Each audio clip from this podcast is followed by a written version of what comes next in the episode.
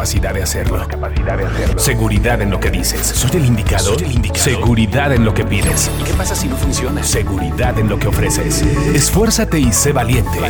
Olvídate de agradarle a los demás. El juego es que logres explotar tus talentos. Explota tu voz. Explota tu personalidad. Explota. No inspirarás a uno, tendrás que inspirar a miles de personas. El secreto para que te escuchen miles de almas es muy fácil y te lo quiero enseñar. Seguridad en lo que pides, seguridad en lo que dices y seguridad en lo que ofreces. Soy Checo Romero, bienvenido a mi comunidad. Oradores que se respetan. La vieja escuela. Ay, la vieja escuela. Y la vieja escuela tiene aplicación en muchas áreas de nuestras vidas. La vieja escuela tiene aplicación en muchas partes de nuestros negocios. Y hablando de la vieja escuela y hablando de los negocios, he observado a muchos emprendedores que se desgastan buscando fórmulas, conceptos, estrategias técnicas para ser diferentes. Excelente, qué bueno que quieras ser diferentes. Si es que tú eres de esos emprendedores que diariamente están buscando innovar, están explotando la creatividad. Me da gusto, me encanta.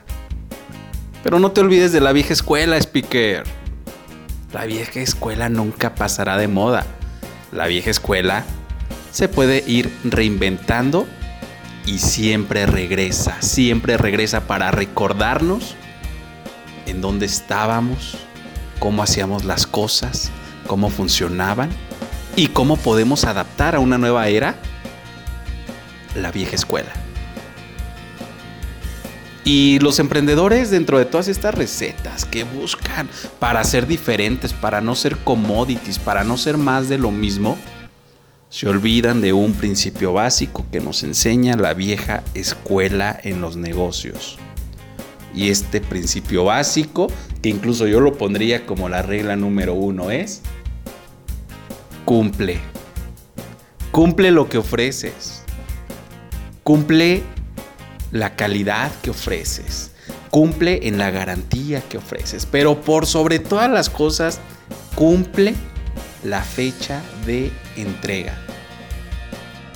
Posiblemente tú has observado a personas, por dar un ejemplo, no quiero estigmatizar, no quiero poner juicios, no quiero satanizar, pero has observado a personas que dedicaron su vida a desempeñar un oficio, un oficio como carpintería, un oficio como el ser albañil, muy digno.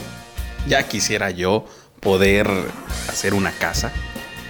Un oficio como la mecánica, un oficio posiblemente como el ser sastre, un oficio. Y estas personas que se dedican a, desempeñar un oficio tienen mucho trabajo pero a la mayoría les falla algo. Y es la fecha de entrega.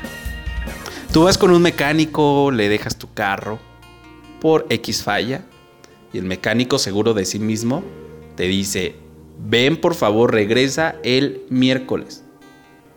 Regresas el miércoles tal como él te lo dijo, tal como quedaron.